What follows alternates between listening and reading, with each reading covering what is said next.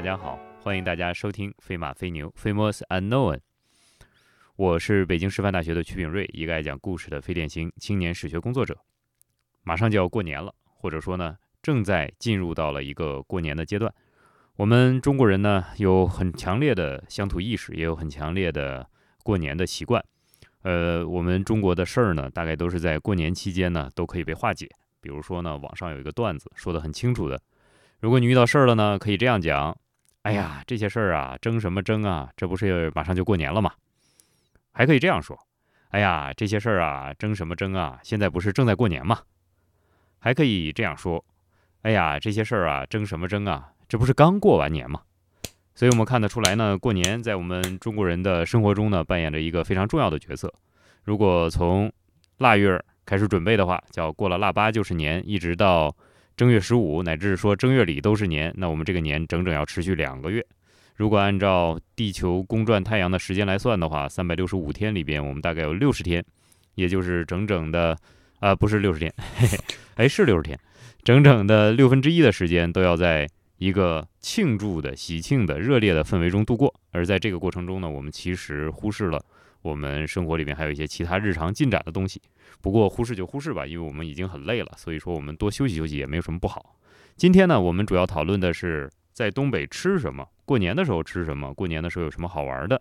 今天呢，因为我和李二都是东北人，所以呢，我们请李二主播给我们带来关于东北的年俗大揭秘，吃什么大揭秘。好，李二，请你开始。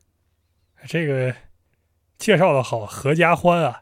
就是我本来觉得是一个挺文化气息的这个题目，现在呢这样一介绍出来，有点大炕头吃席那个意思。我们这一讲呢，呃，其实到底安排在哪一个类目里，现在俩人都没想好。就是一方面我们要讲一个呃流放东北的故事啊，然后我们从中看一看东北的民俗和习俗啊，这个呢可以说是放在茴香豆那个范围内是可以的。放在安德广厦里，我们说这个人去东北，本来在一个内卷的地方，到了东北这个地方呢，他不内卷了，呃，也可以。但是呢，现在，呃，最后我们可能把它放入我们新创办的一个主题，这个主题主要讲吃啊，这个喜闻乐见的项目，尤其是方便带货。我们不知道有没有广告商愿意让我们带货啊，但是。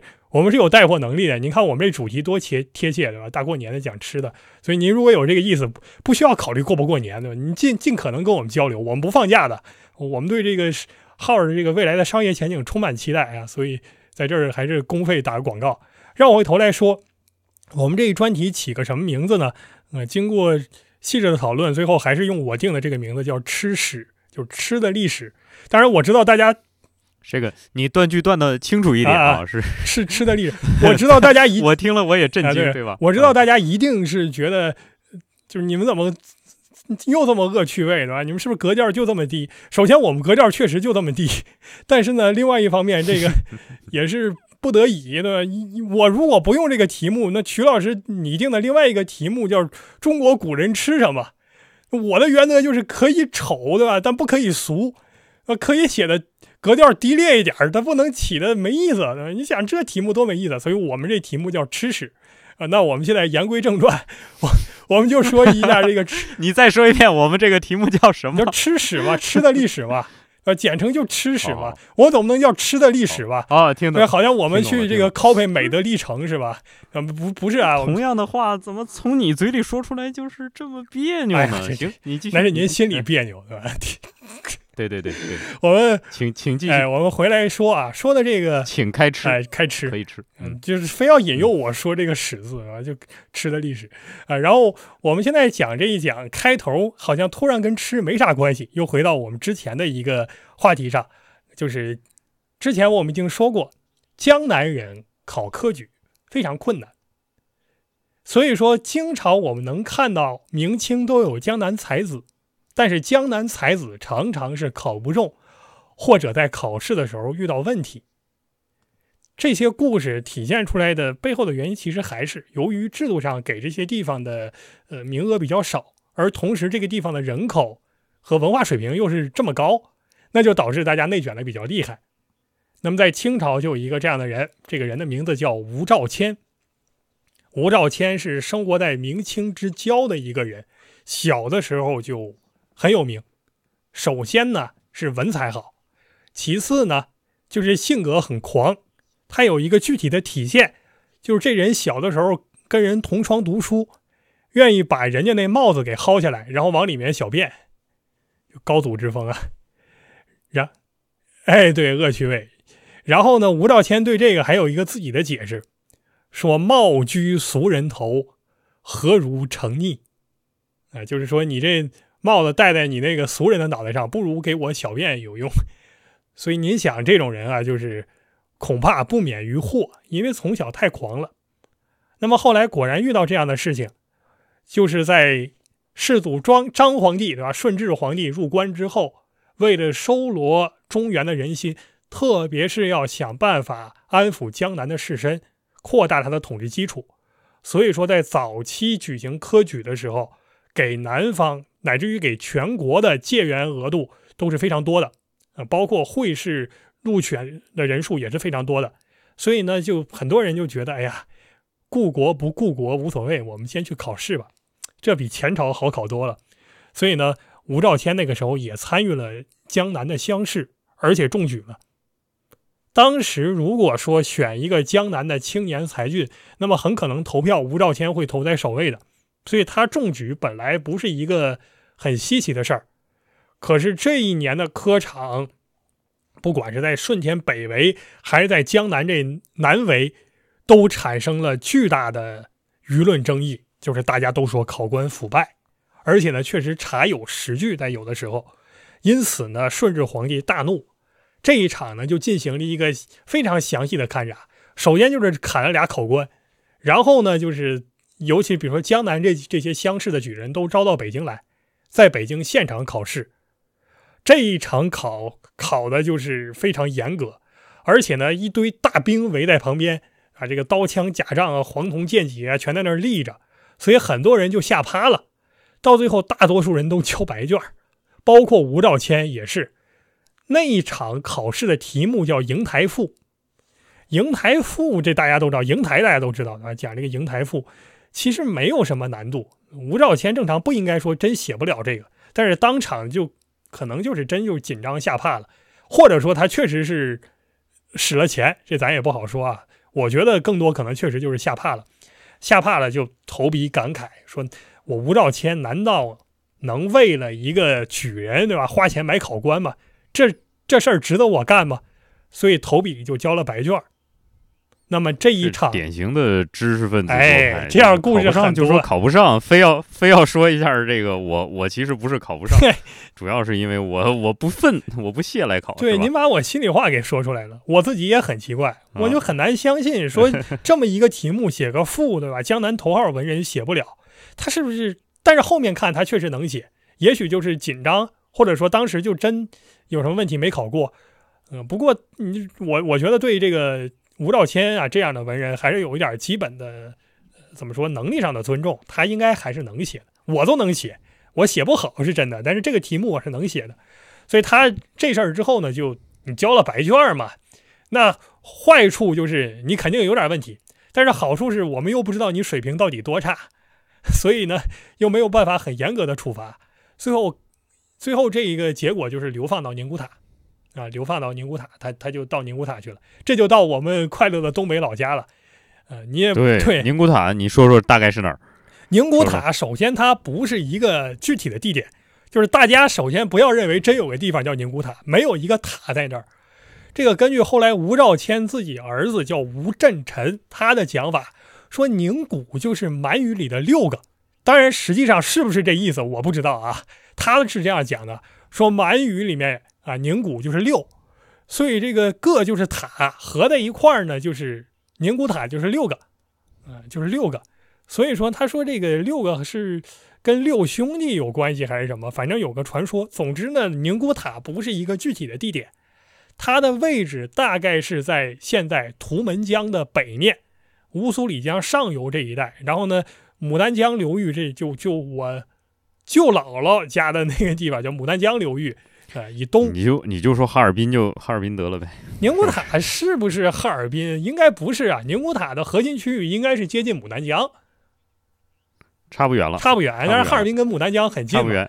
嗯就是我们在这儿作为东北人，嗯可以讲一点很有自信的话，就不要老划分这个东北的地域，是吧？对我们东北人而言，东北就是东北，这个黑吉辽差不多，哪有什么地域划分，大家都一样。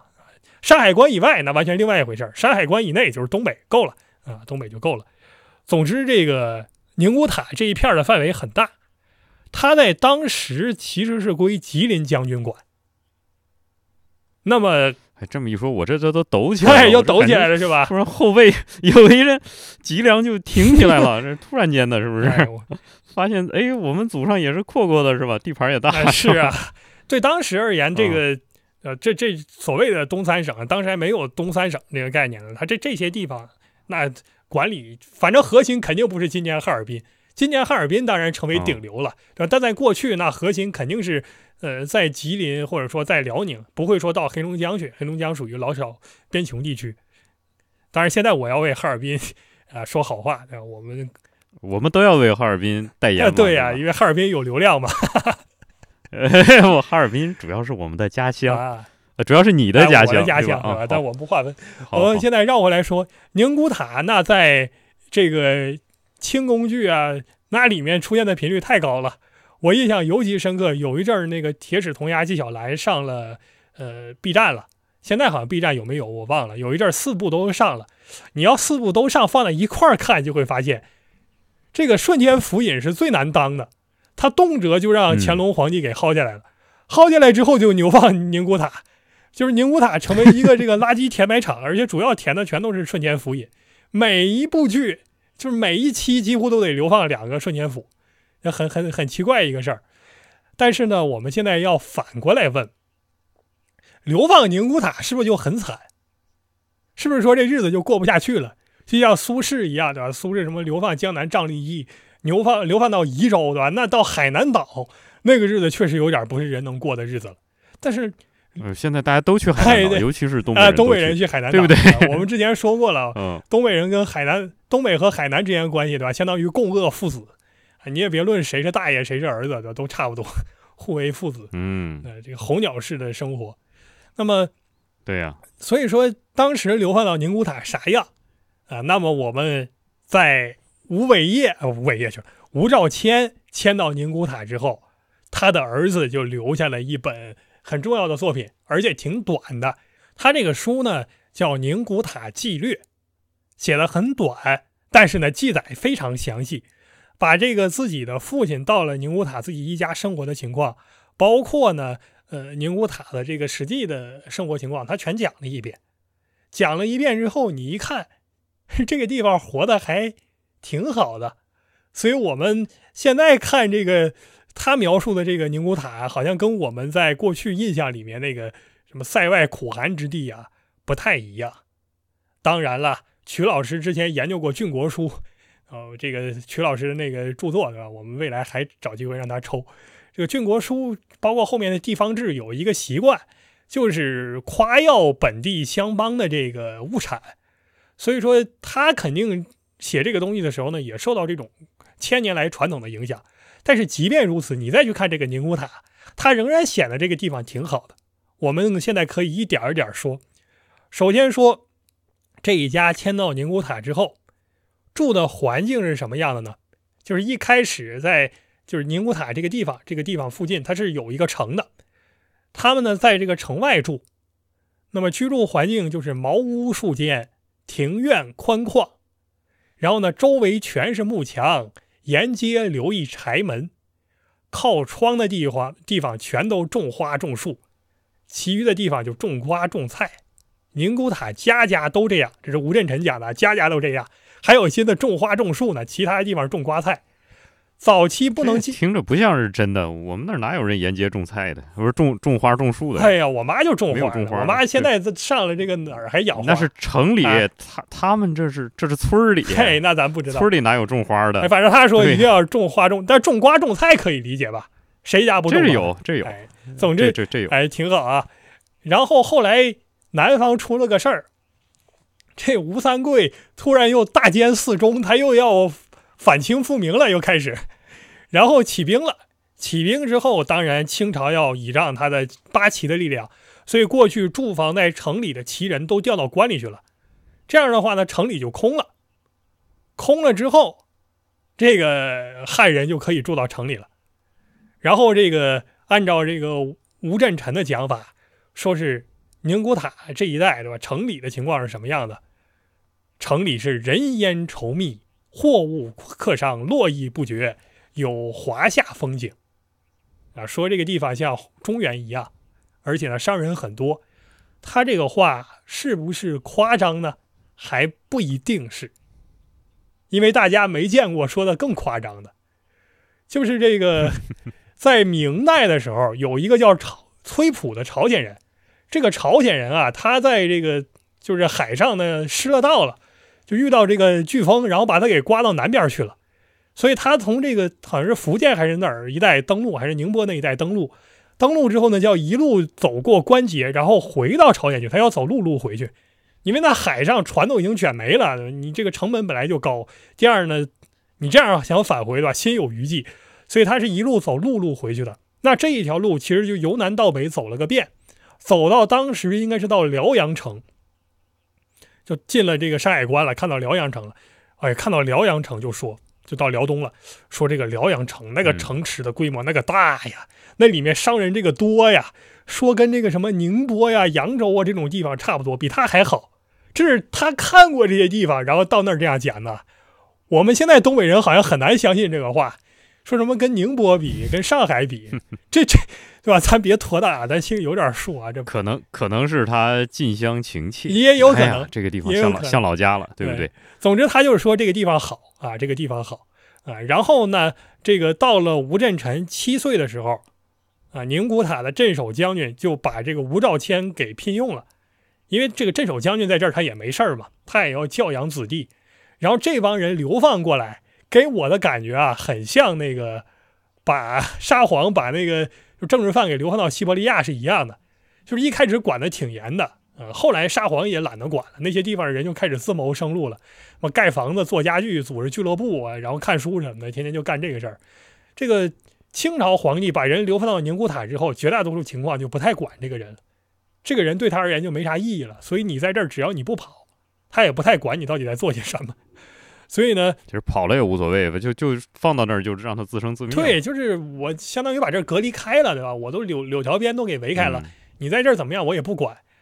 所以说有一个很有趣的现象，就是这些人第一会成为当地官员的座上宾，第二呢是经常跟朝鲜人交通，因为朝鲜人是有文化自卑心理的，他总要去跟中国人比这个文化水平，或者说我这个，比如说我做一个汉诗做出来。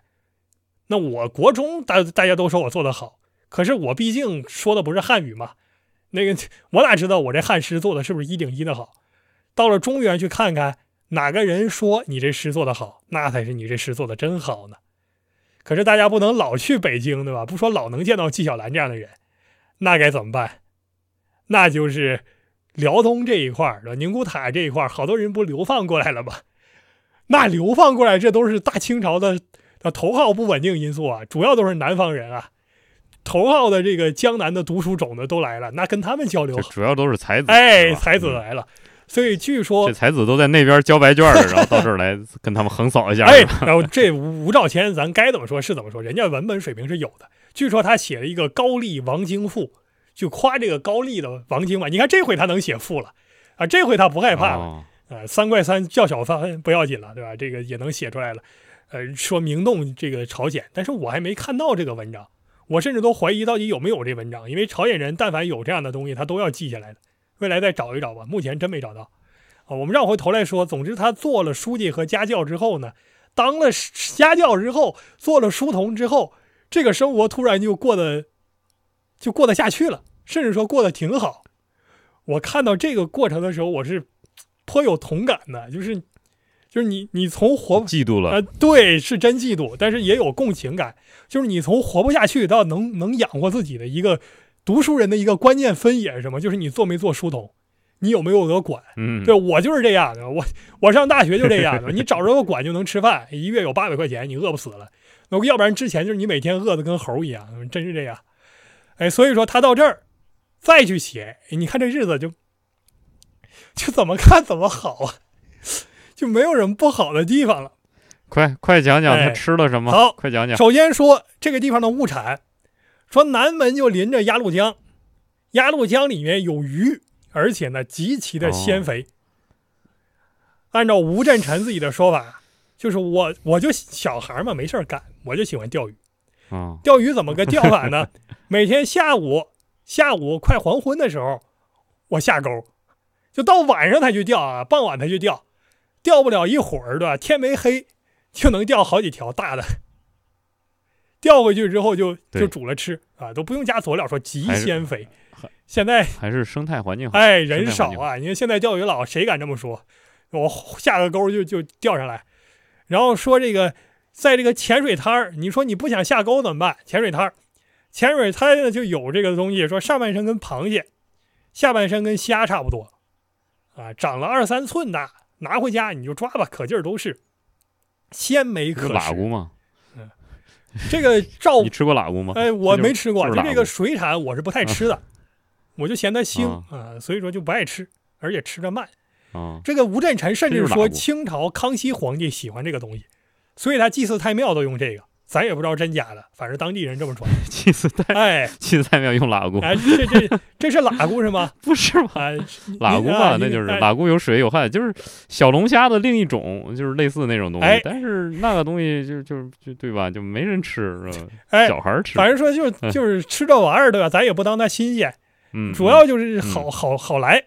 此外还有什么呢？说这个有鲤鱼等等各种鱼，对吧？江里面全是，就是他懒得数了，反正到处都有。这个鱼怎么钓呢？你不是说冬天天冷了没得吃了，哎，冬天吃的才多呢。冬天等到河洞结实了之后，把河凿开的大口子，凿开之后拿火在上头照，这个鱼有趋光性嘛，它就趋近过来了，然后你拿叉子就插它，就是你随手插，你随便插，你一插就能插到，一插就能插到。然后这个，这有可能。哎，现在钓鱼呢，还有用这样凿窟窿钓的方法，但是在东北目前不可能说，呃，你你你点个灯，然后鱼就都来了，这个很难办到了。那当年生态环境太好了，因为人少啊，呃，所以说呢，这个鱼比较傻，就是鱼鱼没不知道这会有人来吃，所以说就会它种群基数太大了。嗯对，你像我们小的时候没，见过什么三道鳞这种鱼，什么大马哈鱼，那是满街都随便卖的。嗯现在真是都打光了，就三道鳞几乎见不到了，二道鳞、一道鳞，对吧？也就这样了。呃，然后呢，说是这个说皇帝来取鱼倒比较可靠，说清朝皇帝历年就是到冬天用这个方法到宁古塔来抓鱼来，因为这个地方的鱼货比其他地方要鲜美得多，而且我们可以想象，这样抓鱼还有个好处，就你现场就是冰雪嘛，所以你保鲜非常容易，你就地取材就运到南方去了，运到北京去了。你不需要说从南方往北方运鱼那么费劲，那不不是一般人受得了的。你得放个水箱里面或者怎么样。所以他这个方法获得的鱼要远远鲜美于他处。这是冬天的吃食啊，冬天的吃食。到了春夏那就更多了。说是这个五月份，五月份就遍地开玫瑰。这个在崔普的《漂海录》里面讲也是这样的，就是城外就是遍地都是玫瑰。这个我芍药吧，咱们哪哪有玫瑰对啊，呀？他说是玫瑰，咱也不知道是啥。我芍药，他他们不认识，肯定是芍药。反正他说拿这东西做糖叫玫瑰糖，当时就叫玫瑰糖，啊，没事儿，他就是以这个叫以讹传讹嘛，真假的。大家都知道这是。反正冰们就叫它糖啊，不玫瑰，叫是冰糖，叫叫的好听一点。糖葫芦里面是不是有加玫瑰的？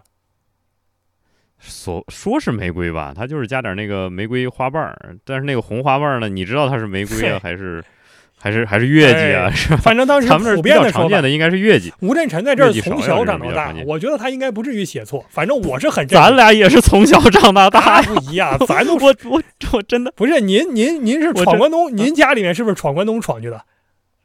是啊对，，我家也是闯关东，我而且我这四九年以后闯关东闯过去的。那咱跟这些我们大清光绪来的呀，这开什么玩笑？哎，行吧行吧，你你别大清光绪，就清朝光绪就完了，大大清清光绪哎，光绪年间。反正他这个至少更早啊，他比您还早二百多年呢，对，比您家还早二百多年他说玫瑰，咱就玫瑰吧啊。反正好，那我没见过。哎，啊我也没见过，所以这是我唯一觉得很嗯 费解的地方啊。后面说还有果子叫叫伊叫叫伊哈木还是叫什么，反正长得像小杨梅一样，说味道绝佳。然后此外还有采的这个东西叫乌绿粒啊，然后橄榄绿，说这个味道非常鲜美，就“鲜”这个字在吴振臣的这本书里面反复出现，就什么东西都是鲜啊。还有叫欧栗子的东西，说长得像樱桃一样，这个我不知道跟今天山东那个所谓那个就是山豆子或者是不是一类的啊，反正就像樱桃，但不是。那个你吃过灯笼果吗？灯笼果吃过没有？没有，我吃过姑娘果，翠绿翠绿那个。姑娘，那当然大家都吃过了，那肯定就灯笼果。哎，在北京您买过姑娘没有？粗粒粗粒的啊。北京，我之前在北师大有一阵儿想买来着，二十五块钱一盒。啊，哦，那学校比较坑人，咱们师大卖东西哇，太可怕了！我说这东西在我们老家三四块钱，二十五块钱一盒。你你出了学校南门，咱们外面这个市民超市有的是啊，你随便去买啊。行行行，往北边走还有物美呢，对不对？后面就是说还有一种东西叫树梨子，树梨子呢和葡萄一块儿做成葡萄糕。说味道非常好，还有就是传统的呃东北的这个地方的的玩意儿，就是叫呃大红山楂，这大家都知道是吧？这个是好好东西，这是好东西。榛子、松子儿，这都好啊。他自己明确就讲说，这个东西外地人呢很愿意吃，但是呢本地觉得太多了，他不稀奇。外地外地人吃不着，哎，他这 所以他愿意吃。哎，我过去给那个。那个后来我们马上要还有一位嘉宾对吧？战小白老师，我给他寄过几寄过去一批，我给您没有啊？还给您寄过点儿反正都我毕业之后。不用不用，我我林区长。对我哎，我应该没给您这东西。你想东北人不 不给他寄这东西，没必要。不需要不需要。当然啊，大红山楂啊，榛子、松子儿，这是本地的。此外还说到了一个我喜欢的地方特产，这个东西是啥呢？就是人参。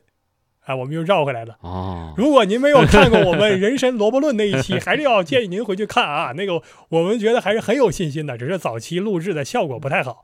同时呢，就是我们太稚嫩了，对吧？那时候我们粉丝量少，现在我们快七千粉了，对吧？那不一样。人参就我们老油条，哎，老油条了，我们已经变得很油腻了，对吧？做这个东西做的轻车熟路了。这个人参啊，我中油条，哎，人参已经说了很，这个吴振臣对人参说了很多好玩的东西。我们在那一讲不是说，人参这个玩意儿就是价格是一点一点涨的吗？那么他也看到说，人参过去在本地价格便宜的跟桃子和李子差不多，呃，但是后面就贵了。而且呢，还有一个有意思的说法，说就是本地人传说这个人参能干嘛？能治疗难产。哎，您看出点意思没有？我们那一讲不就有点意思？对啊，不就是说人参最早的效果？为什么大家认为人参能治病？从魏晋南北朝开始，不就认为这玩意儿能保胎吗？不就因为它长得像人吗？所以到现在东北这原产地，他的想法还是差不多的吧？就是你吃人补人，所以说吃人煎人参煎汤就能治难产，哎，就这么点事儿。可是吴振臣讲了一个非常有意思的现象，这个东西本地人吃了，他就不见效。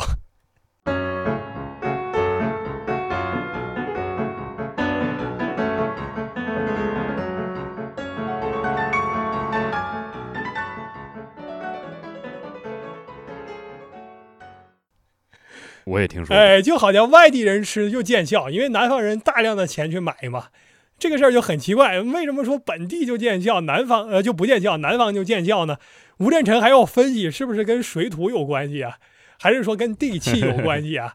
而且他还举了个特别大的例子，就是后来好像想应该是跟地气有关系吧，因为我爹是纯种南方人啊，我爹到了宁宁古塔的时候，那时候南方人觉得人参不得了嘛。所以找了半斤人参，那便宜的跟李子差不多。半斤人参之后煎汤就吃了，吃完之后您猜怎么着？嗯，怎么了呢？拉肚子拉了半天，后来就不敢吃了。哎，虚不进补。哎哎，行，您反正总有总有道理啊。但是我们可以想见，这个故事反映出来的就是本地人吃人参就没啥效果。南那南方人吃这玩意儿有没有效果？很可疑，哎，很可疑。哎，此外就是宁古塔三宝。这个三宝就是之前曲老师说的，人参、貂皮，还有一种叫乌蜡。这个乌蜡就是乌蜡草嘛。哎，那我们现在反问，就是哎，关东草、西京路，哎，没有没有没有，在 下我 我起这名字起的都是残山剩水的意象，对吧？呃千里草嗯何青青，这是关东草。啊，好好继续人家不不不愿意听这话是吧？不愿意听不吉利的。啊哎，我们反问这个曲老师，老说这个乌乌拉草，您知道乌拉草它是个什么玩意儿吗？它干嘛用的？那个草呢，把它晒干了，晒干了呢，把它续到你家靴子里头，哎续到你的鞋里头，它是保暖用的。这东西拿来考我，开什么玩笑？哎，哎呀呀，因为我不知道，所以我才考您。哎，您就你连这个都不知道，哎我小学都知道。哎，我不一样，我城市孩子，我纯城市孩子。您不长春人吗？我吉林啊人好吗我？是吉林吉林长春就给我送送长春去。啊，不是长春的。如果你跟一个你跟一个吉林人说你不是长春人吗？然后他强调说他是吉林人，就很明显他是吉林省里边那个不是长春还叫吉林的地哎，方，那是哪儿呢？啊，那我就甭管，反正我城市孩子啊，乌拉草他就是说这样哎，呀就，做鞋对吧？然后放鞋里面，行嗯冰雪中而不知冷。哎，这是地方特色，地方特色，这这个确实是没见过的。我过去一直以为那个乌拉草跟猪草是一回事儿呢，就喂猪的东西。你读过《林海雪原》没有？《林海雪原》里边就讲过这个，哎，这就书确实是太老了，这个这书真真没看过。小分队儿，小分队儿到那儿去了以后，然后大家要滑雪，滑雪的时候保暖呢，怎么办？就用这乌拉草把鞋续上。哎，但是威虎山里面好像没有这节，威虎山要有的话，我应该有印象。威虎山大家都是抢来那个兽皮呀、啊什么的，咱们这小分队儿是是他没有这东西啊，都是从这个只能弄点儿的土特产了。哎，他后面还讲还有一种东西叫那个欢子油嘛，啊那个叫哎那您欢子油，拿来防冻的那个东西。嗯，就是用那个獾子身上熬的这个油，就是油脂，把它熬出来。熬出来呢，一个是可以防冻，就我们现在冬天的时候，这手上会冻裂，你抹上这个獾子油，然后它就就是很很肥厚的油啊，抹上之后你就不冻了，哦脸上也擦上。哦，原来呃，这个这个这个，还有一种就是它那个，如果你这儿烫伤了，它抹一点儿。但是这个我我我很我很怀疑啊，所以大家不要听我在这儿瞎我讲。烫姥儿好像伤了还在用这个东西，就是我们家人手有干裂还在用有这个。有用这个这个东西就是特别好，但是你现在熬不到了，因为那个没有这欢子属于国家保保护动物，对吧？你打不到它，它是它是一种走兽，就是是林中的走兽，你拿不到了，所以说一般人也就不用了。哎但是呢，说有这个东西就是治烫伤有奇效，但是我很怀疑啊，就是烫伤还是得靠还是靠真正的医学，靠相信我们这个冷水的医学，这个比较重要啊。嗯，就据说那个吴振臣自己在这儿好像还拿到过特别的东西，就说类似蛇还是蚯蚓一样。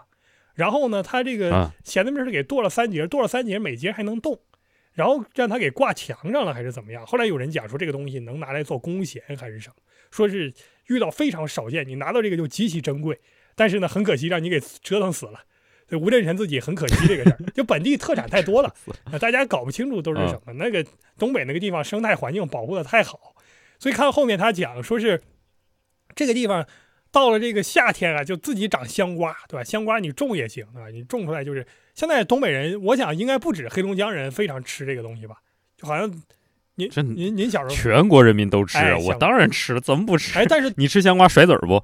哦，我其我不甩，就是我其实挺愿意吃这个，哎，但是我爸爸狂好吃香瓜，他就导致我产生逆反心理，因为他有一种偏见，就是我觉得好吃这东西就好吃，哎，然后呢就天天逼着你吃这个，我就我就跟他较劲，我说这玩意儿吃不吃就那么回事儿，但是说句实在吃香话，瓜拉肚，哎，挺好吃的，哎，挺好吃的，主要是拉是这倒是 是那个通通便。哎，反正我不甩籽儿啊，我觉得那籽儿才好吃呢，我都都跟着咽下去。您甩？籽儿甜，这是这是没错，我不甩哎籽儿甜，籽儿甜，我我可以甩，也可以不甩。所以这个吴振这臣讲。个说香瓜极香甜，夏日进饱无破腹之患。你就从从晚上就吃吧，对吧？你你随便吃，对吧？吃胀肚子这个都无所谓，但确实他他也能看出来的，不能吃太多。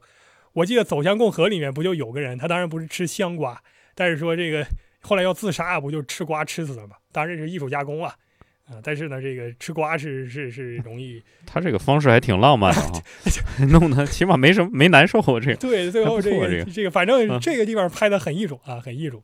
然后说这个呃，就是就是，但是他的讲法就是说什么呢？就是这个地方能够让到了东北之后，人呐身体就越来越壮，所以南方吃这玩意儿容易破肚，但是你到到了东北之后吃这玩意儿呢，就就不怕破肚了。第二，还有一个就是你冬天吃重油的东西。过去这个南方人不是讲说是你在这个南方吃油了之后，你不能睡觉嘛，然后你避免积食嘛，不好化，然后肚子消化容易有问题嘛。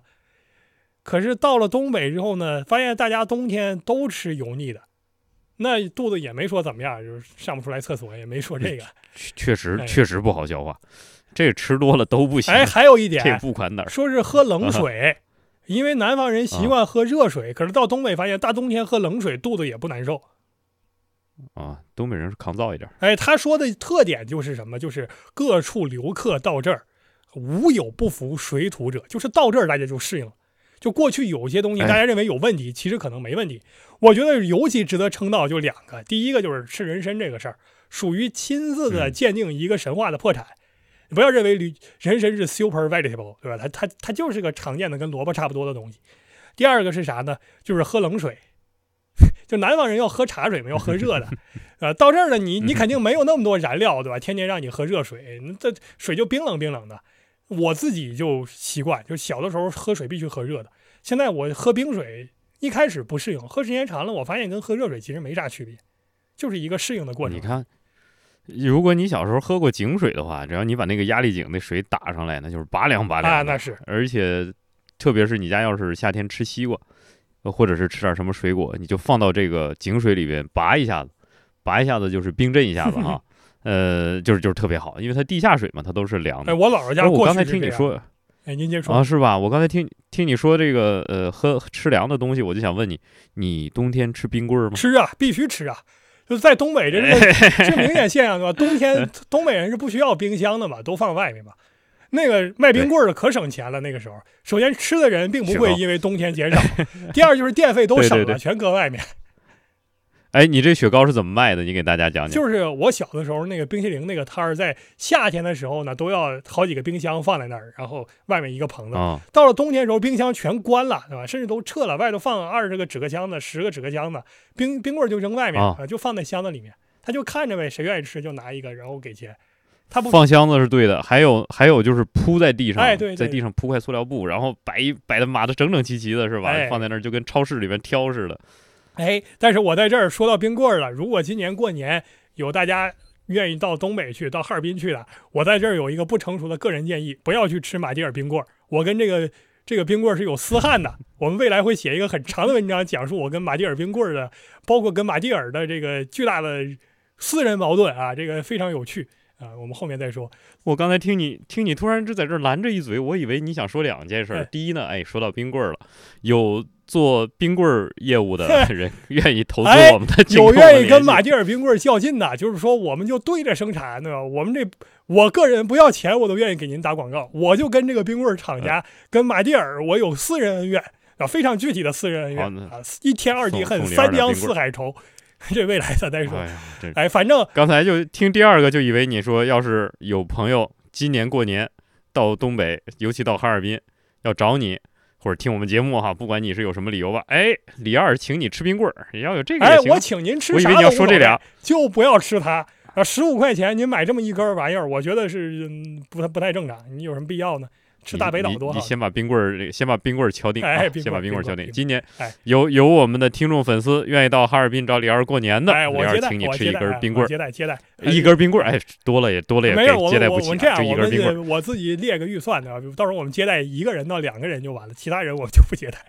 这样我们把给二十个人的钱全给到一个人身上，这个宣传效果会更好。反正我们朋友们，大家听好了，李二招待二十个人，也就是二十根冰棍儿，在东北冰棍儿呢，一根就卖一块钱，就是二十块钱 哎，现在还有现在没有，现在均价得两块钱，两块五了，一块钱的不多了。啊！这物价物价都涨成这样了，哎呀，反正我们绕回来，哦最后说一点啊，就是呃，吴振臣讲的，说是我爹向来身体羸弱，到那儿之后精神充足。最后还有讲，系统的讲说，东北的土地是肥沃的，这个作为东北人对，特别是黑龙江人对土地是有非常深切的印象的，就是那个土啊，你看到的土就是黑土地，就是黄土地是很少很少很少见的。几乎都是黑土地，一直到今天都是这样。那早年更是这样。当年开发北大荒的时候，不是说劈块柴都能发芽吗？所以他说这个地方的水都叫人参水，就是说水里面都有那种天然化肥的感觉。当然，实际上是因为地肥啊，所以地极肥饶。五谷俱生，唯无稻米，就是除了水稻之外，其他都能长。但实际上，三江源也能种水稻，这是后面的事了。现在东北大米大家都知道我们那儿也有，对吧？嗯，东北大米大家都但是确实嗯是因为水资源没有那么丰富嘛，不可能说哪儿都能种水稻。但是除此之外，其他东西都能长。而且呢，这地方特别好长，说四月初的时候种地，八月就收获了。收获之后这一年就，反正冬天你就不能再种了嘛。那那天气，说这个农闲的时候，冬天没活干了，或者说你夏天没活干了怎么办？入山采桥，弄一个牛车，然后拉木材，拉到就是这个在山里面砍到什么为什么时候为止呢？就砍到够一年用的木材，砍够了之后再用牛车一块拉回来。我这一趟管一年，就这样。哎，这个也挺真实。我姥姥家冬天过去过年的时候，就是一口气大概筹措至少一冬天的木材吧，就堆一个柴垛子堆在。他讲的，他讲他讲这个好像是这个苞米还没传入东北的时候吗？呃，他这个里面真没说苞米的事儿。这个时候东北应该没有大范围的种玉米。他按说我们那儿烧柴火都烧那个苞米盖子，啊哎就是没有烧这个木头的也有吧，但是这个木头呢不是不是随便砍的，就是你砍那个单枝儿的行，但是你说你把一一根柴砍下来了，那个不让。您得想想那时候对吧？那树树比人都多，树不值钱。现在不一样。哦，但是他您这么一说，我突然意识到，他在全文里面罗列了这么多作物，没有说过一句玉米的事儿。很可能那个时候玉米在东北并没有大范围种植。嗯，这个其实是大问题。嗯玉米是什么时候在东北大范围种植？哎，这可能得再往后了，清中叶或者晚清。到冬天的时候嗯再拉东西就用盘里了。啊，这个这两年这不也很火吗？他说宁古塔这个地方，山川土地肥饶，物产美，鲜食以外，就除了前面说这些这么鲜的食物之外，山野菜、山野菜这些满地随便长，没有一件是不好的。更重要的是，这些物产没有主，都是随便拿。然后对流放，这个这个很重要，哎，很重要。随便拿山里面就。饱了，对吧？所以说那个时候我感觉啊，就是天地之间，在中国南北有两个地方，就是你只要有手就饿不死。一个是在宁古塔，在东北；还有一个是在广州，在南方。就是极冷和极热的两个地方，都是物产，一个是人口少，加上物产丰饶；另外一个就是气候自然条件太好，就是你有手好像就饿不死。而且他自己讲说，流放过去的人呢，就是皇帝已经不把你当一个，就说白了，他不太把你当人看了，你有没有都无所谓，所以他都给你优免。对他也知道你这些人没有什么生活能力，对吧？所以你嗯到那儿呢，我也不要求你涨嗯税赋，你在那儿呢，你就爱活着就活着，你不爱活着死了，反正我不管你了。因此呢，吴振臣讲说，过去的人几乎都有饭吃，几乎都有饭吃，除了我爹，因为我爹确实除了读书以外啥也不会，都得靠同社诸公接济。但是七岁之后不一样了，七岁之后除了我爹，哎，对，除了我爹？谁 谁都有饭吃，除了我爹。七岁之后，那个不是聘他当书生，当这个书童了吗？这日子就好过了。我们最后呢，只补一点，就是看前面讲了这么多东北美好的情况，就东北真的在他这个描述里面，虽然也讲过冬天有多冷多冷啊，我们几家人差点冻死啊，但是主要其实描述的全都是东北到底有多好。这个绝对不是他斯特哥尔摩，或者说是为了写文章故意夸饰东北，因为吴兆谦自己死的时候，就表现出了一个江南人对东北极其难以想象的强烈怀念。吴兆谦死的时候，这个事儿我们未来会在讲丁酉科场案的时候详细说，在这儿我们只说吴兆谦的遗言。他后来好你先说他死在哪儿啊？哎他死在东北还是死在江南了？因为他不是哦有、他不是在江南结社嘛，然后他认识了一大堆这个乱七八糟的人，然后其中最重要的就是后来他的同社友人攀上了另外一个名气更大的人，这人叫纳兰性德。啊，纳兰性德因为这个他的这个舍友写了好几首诗，就是给纳兰性德看，就是反复的提你要把吴兆谦接回来。所以说纳兰性德最后呢，呃，帮了这个忙，趁着康熙皇帝心情好的时候，把吴兆谦给特赦赦回来了。照理来说这是一佳话吧，可是吴兆谦回来之后好像很不得意，他的朋友、跟他的朋友颇有摩擦。然后死的时候说什么呢？想想东北了，哎，他俩之间还有更加幽隐的关系，这个我们在这儿不说。但是他死的时候怎么讲。他到了北京之嗯后，就是浑身难受，一年多两年不到就死了。死之前跟他儿子吴振臣讲，说是我还想跟你回到这个宁古塔。对吧？到宁古塔我也忘了干嘛了，对吧？就是就是牵牵牵着狗，对吧？放药子，就就是其实就是在在模拟那个，这不是李斯吗？对，上菜放黄犬，还办得到吗？东 还办得到？东北老家呀，这是。哎，所以说，然后就在对东北的无情呃无穷怀念这种去世了。东北的土地养人啊。好吧，我们这一讲说到这儿可以结束了。我自己作为一个东北人，真是这个马屁被从头拍到尾啊！看完他的整个人生经历之后，他人生结尾的痛苦成为了我们现在欣慰的一个注脚，这很悲哀的一个现实。我们这一讲内容就这让哎，李二读完了这本书之后啊，这是整个通体舒泰，不知道为什么这么自信，从来没有感觉到说李二笑得如此的开心啊！原来是想家了，想家了。呃，本来我这个开头呢，我我我跟李二商量的是，我们要谈一个，说是可能是年俗啊、民俗啊。我前面讲了那么多，然后结果后来李二讲了从篇到尾没讲过年的事儿，讲的都是 东北吃什么。对我们本来是放在过年期间的节目要讲过年，不过没关系了，反正大家知道了，我们东北非常的好。哎，听李二描述了，哎呀，古人跟我们同情，也是觉得东北这么美，不禁让我想到了一首歌曲。我弟家在东北 松花江上，哎，这个那里有满山遍野，哎，大豆高粱，是不是？哎，这个歌最早其实是抗日歌曲，呃，是，这个是九一八，但是后来改编了，我们就就很欢快了，欢快。但之前原来也很好听，甚至这好听的多。之之前那个之前那个歌听不了，之前那个歌听了以后，整个内心是很酸楚的。哎，是因为这个作为东北人，听到我们的家乡是吧，遇到了灾难的时候是很难受的。但是呢。在把它改的欢快的时候，我们就心情就跟着 澎湃起来了，就想起了我们门前两颗大白杨了，是吧？呃，非非常好。呃，宁古塔这个地方呢，我第一次听说那是很小的时候，但是后来呢，我去哈尔滨，呃，当然是实习调研带队哈，然后到了哈尔滨呢，打了个车，呃，问司机师傅，哎，咱们这块儿怎么样啊？有什么好玩的呀？因为我这个口音还是可以伪装一下的啊，他一一时半会儿还听不出来。这嘎有啥好玩的呀？这宁古塔以前都流放犯人的地方，有啥的呀？哎，这个就是我对李二的初步印象啊。就是 李二是住在宁古塔的人，宁古塔人李二，关东草。呃，今天听李二分享了这一套东西呢，我们大概有一个直观的感受，就是外地人总会觉得你的家乡很有意思，特别是没见过的新奇的东西，总会让人感到新奇。所以今天就等于是帮助我们重新。认识了一下，或者重新发现了一下我们的家乡，像，呃，以前我读过一本书，叫做《德尔苏乌拉扎》，讲的其实也是这个，就是东北的开发往事啊，就是人在东北探险等等。就那里面讲了东北有多少树，多少木材，呃，哪棵树叫什么，哪种树叫什么。你看了以后呢，你会觉得，哎呀，这些东西居然各有各的名目。但是我小时候呢，从路边走过，这叫什么？这叫柳树。那叫什么？那叫杨树。哎，这个是什么？哦，这个叫榆树，你就只给它一个大的门类，但是你叫不出来。比如这个叫什么水曲柳啊，那个叫什么，你叫不出来。